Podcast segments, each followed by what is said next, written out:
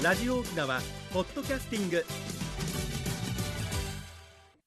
赤瓦長瓶のゴブリーサビラ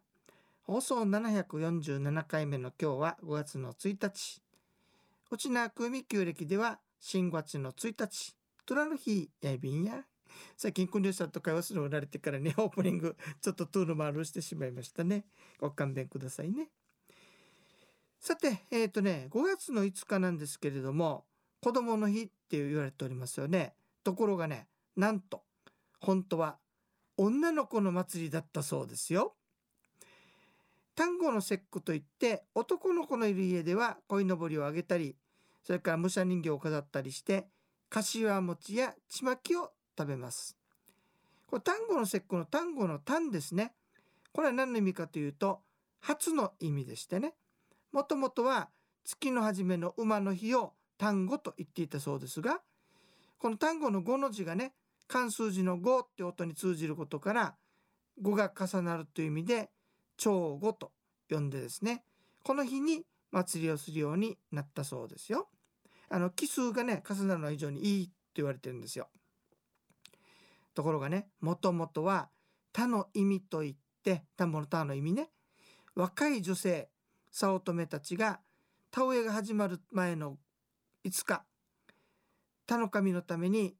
勝負とかよもぎで屋根を拭いた仮小屋とか神社にこもって汚れを払ったそうです。これ田の神様に対する女性の役払いの日だったんですねもともとは。だから女性の祭りだったんです本当はね。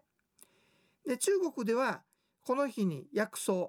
勝負酒を飲んだりよもぎで人形を作ってそれを門の戸にかけたりして佐益を払っていたそうですよ。平安時代のなりますとね後半後になると宮中でもってねほら馬に乗ってパカパカ足しながらピュッて弓やあの出せる競技があるじゃないですか。やぶさめってやつですね。これが行われるようになってきます。そうするとね単語の節句に変わってくる勝負これ勝負がねなおの部部を起こすとかね勝負勝ち負けの勝負につながるということから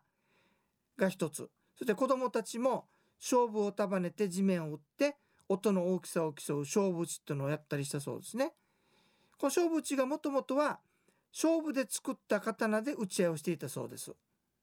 それから男の子が勝負を身につけたり勝負で作った兜で遊んだりするようにもなりましてねだんだんと男の子の節句ですよっていうのが強くなっていったそうですね。これが男の子の祭りと言われているものなんですよね。さて皆さん今日はね飯島のツアーなんですけれども5月の15日先月の16日に行われたののパート2になりますけれどもね、えー、沖縄戦後史ぶらり旅アメリカ統治下の人々の暮らしを笑いを交えながらお届けするツアーです、えー、復帰50年沖縄どう変わったのか復帰前の様子を体感してアメリカ統治下の様子を再発見いたしましょう。世界に例がない証明書とは何だろう。物のない時代の知恵ああ感じでアメリカよといった笑いと涙と感動の物語をお届けいたしますよ。石川の歴史民族資料館石川散策それから沖縄市のヒストリーと謎を尋ねながら体感いたします。昼食はデイゴホテルの和定食。料金が7980円となっておりますが今回はですねえーと、再発見事業のあの兼ね合いもありまして4000円となりますので安くなっておりますよ。ぜひこの機会にご参加くださいね。ただね、ワクチン2回以上接種者が対象となっておりますのでご注意くださいね。050-5533-2525 OTS ツアー予約センターまでウニギエサビラ。マッチョイビンド。それでは次のコーナーです。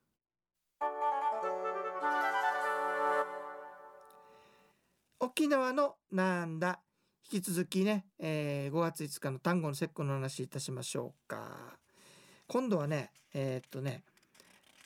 5月の5日といえば鯉のぼりあげますよね。なぜ5月の5日に鯉のぼりをあげるんでしょうか。実はね中国のあの黄河中流に龍門っていう急流がありましてねそこを登りきった鯉は姿を変えて竜になるという伝説があるそうです。そのことからね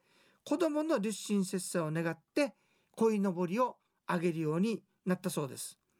でもともとはね鯉のぼりではなくて吹き流しって分かりますかね？あの尾っぽの方がひれみたいになっていて鯉のぼり絵描いてない鯉のぼりみたいなものがあってね。吹き流しっていうんですがこれはね軍の陣地とか聖なる場所を表すものだったそうですね。これから鯉のぼりに変わっていったそうですよ。さて今度は食べ物の話。ちまき食べるのは何ででしょうか？これまた中国にね屈原という詩人がいて大変あのみんなに親しまれていたんですけれども5月5日にベキラという川に身を投げて亡くなりました。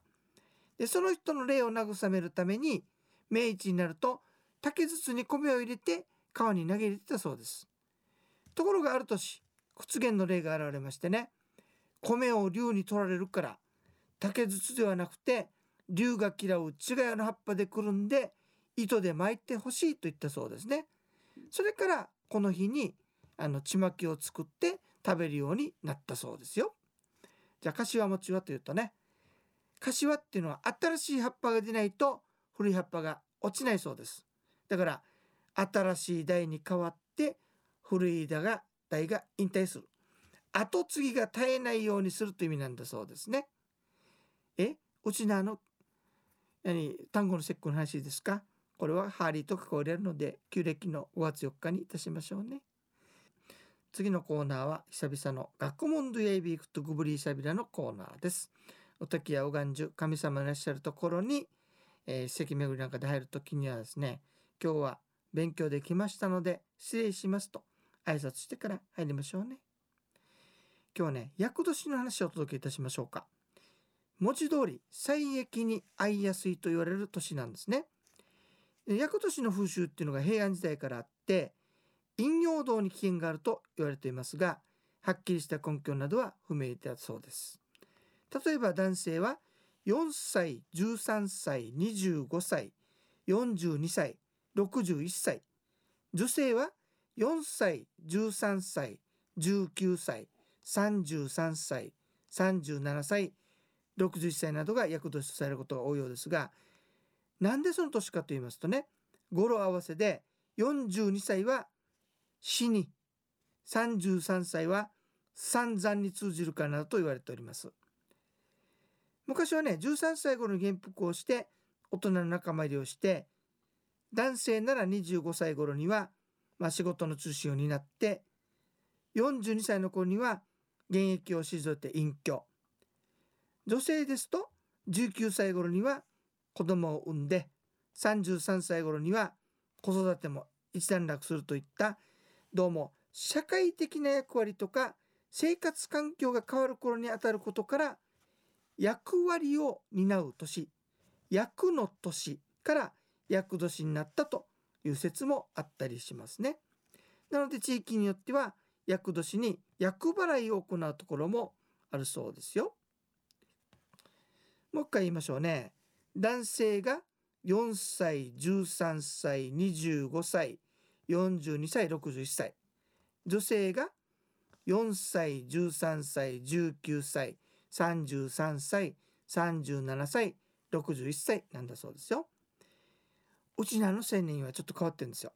数え年の13、25、37、49、61、73、85、97と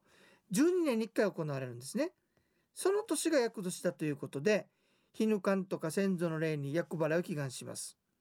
それから大勢の人を招いてお祝いするということで、お祝いすることによって疫病神が逃げていくともあの考えたそうですね。ちなみに49歳ククヌト軍獣は4と9死と9ということで特に縁起が悪いので熱心に厄払いをして盛大にお祝いをしたそうですよ。えー、学問のエイビークトグブリーサビラ今日は厄年の話をお届けいたしました。今日はね長便ツアーでね江島に行くんでねこれまだバスの最中ですがまた久々に船乗ってリリーフィールドも行くんですよ。楽しみやいびんや。さて、えー、次のツアーのお知らせですよ。今度は5月の15日日曜日に沖縄戦後史ぶらり旅ということでお届けいたします。笑いと涙と感動でお届けする沖縄のアメリカ遊のお話なんですけれどもね。日本復帰から50年沖縄はどう変わったのか復帰前の様子を体感しながらアメリカ統治下の様子を再発見しましょう世界に例がない証明書って何でしょう？物のない時代の知恵ああ勘違いアメリカよなどの話題を石川歴史民族資料館。そして石川散策。それから沖縄市のヒストリートとその周辺の散策。最後はプラザハウスでお買い物という形で体感しますよ。昼食はデイゴホテルの和定食。料金が大人7980円となっていますが、えー、今回はですね沖縄再発見事業が取れましたので4000円となっております。この機会にご参加いかがでしょうか？ワクチン2回以上接種が対象者となっておりますのでささることうにぎえさびら。050-5533-2525 050-5533-2525 OTS ツアー役センターまでおにぎりさびら。マッチョイビンドはい、今日はねあの単語の節句から始まりましてね、えー、何ですか？厄年の話で終わったんですけれども。今日また家島に行くんでワクワクしておりますよ。でぜひ皆さんねあのお願いがありまして、えー、毎回曲を選ぶのも結構大変なので ぜひともリクエスト、ね、それから感想などのメールをお寄せくださいね。aka アットマーク r 沖縄 .co.jp までおにぎりしゃびら。マッチョイビンドサイ。今日は国吉さんがお休みなので久々にドゥーチームにしましたけれどもやっぱりあれだね。あの2人いるのと1人いるのでは調子が違うから引っかかいむっかかいしたりしてましたけれどもいかがでしたでしょうかね。ちょっと皆さんコロナには気をつけながら連休楽しまれてくださいね。番組のご案内や赤瓦長瓶やいびたん。それではまた来週までご無理さびら。